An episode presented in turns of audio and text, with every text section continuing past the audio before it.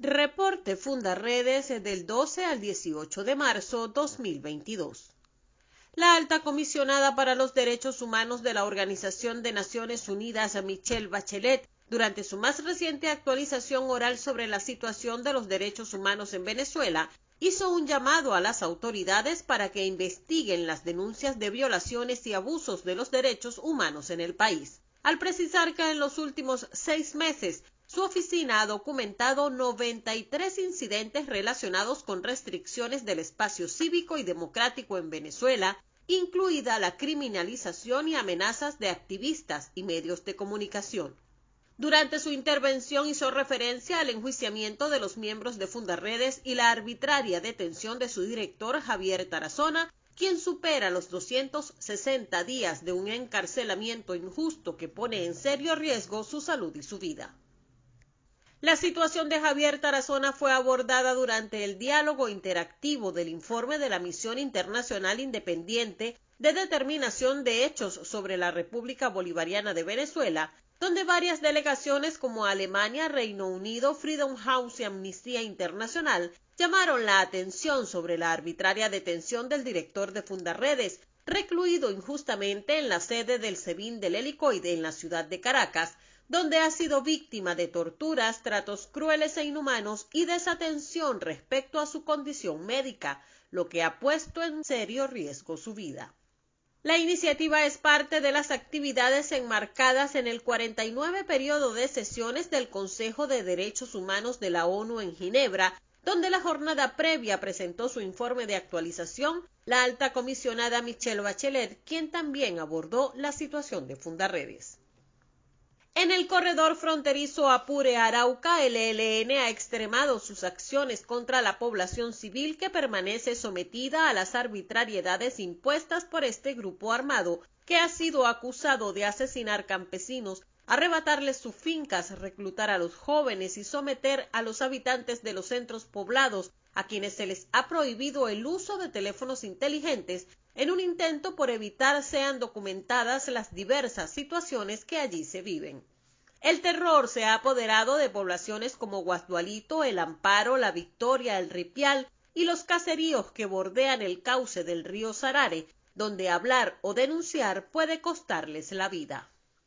Un sargento de la Guardia Nacional perteneciente al destacamento 311 del Estado portuguesa resultó con heridas en los brazos y el abdomen debido al estallido de un artefacto explosivo rudimentario en medio de una operación que realizaba junto a otros integrantes de las unidades de reacción rápida URRA de combate en el estado Apure. En Apure se han concentrado efectivos de las unidades URRA de Portuguesa, Zulia, Miranda y Distrito Capital para reforzar las acciones contra los grupos armados irregulares que operan en la zona. Esas acciones llevaron a la captura de un presunto integrante de las disidencias de las FARC, señalado con el alias de Coco Boscán, a quien se incautaron municiones y arma de fuego de alto calibre, una moto y una motosierra. Asimismo, se informó de la destrucción de un campamento guerrillero en la ribera venezolana del río Arauca.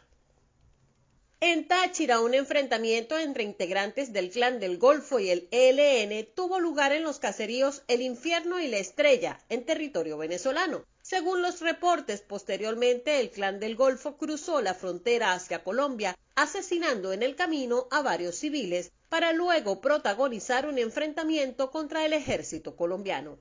La jornada dejó como saldo nueve fallecidos y dos heridos. Entre los fallecidos hay cuatro civiles, entre ellos un líder comunal y un pastor evangélico. Por parte de los irregulares, se informó la muerte de alias Pascual, identificado como Yair Muñoz, señalado de ser el líder de la subestructura Luis Orlando Padierna Peña de la estructura central Urabá del Clan del Golfo. Tras el enfrentamiento con el ejército colombiano, fue capturado con vida uno de los miembros de esta organización, el cual resultó herido y fue auxiliado por el cuerpo médico militar. También en esta entidad otro integrante del tren de Aragua, conocido como alias El Menor, fue detenido por la Guardia Nacional en el puente internacional Simón Bolívar cuando cruzaba a territorio venezolano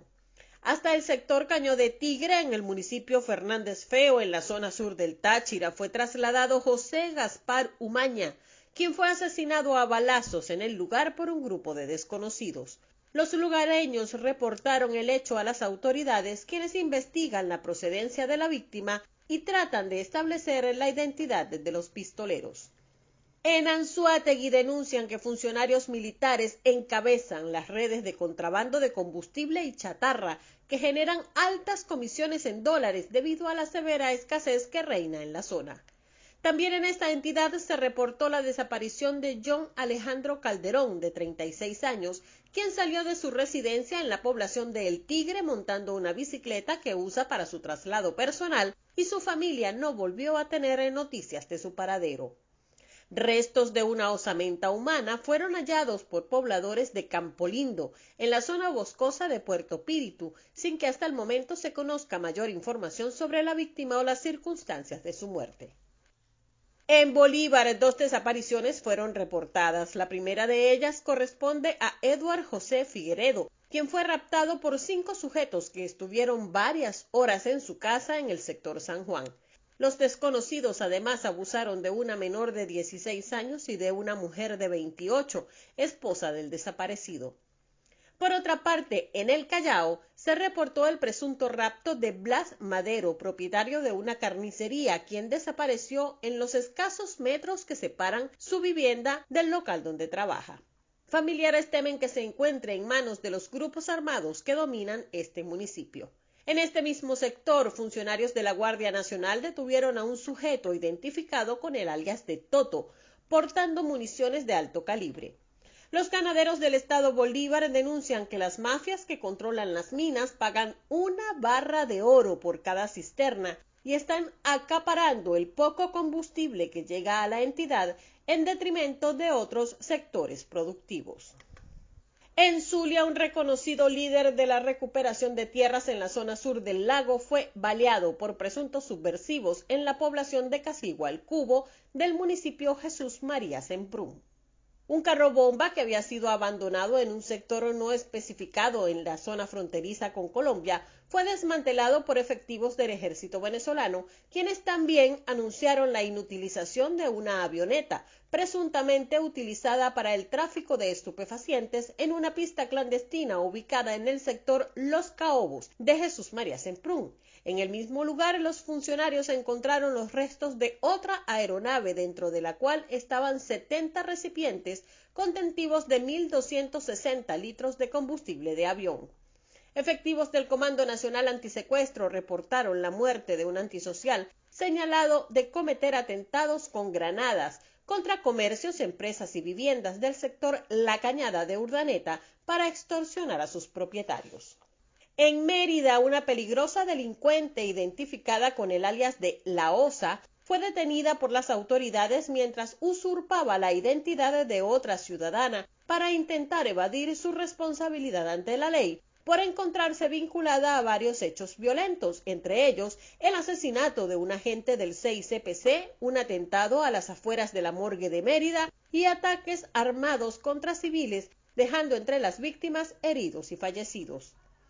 Comparte, ayudemos a vencer la censura en Venezuela. Consulta esta y otras informaciones en nuestro portal www.fundaredes.org.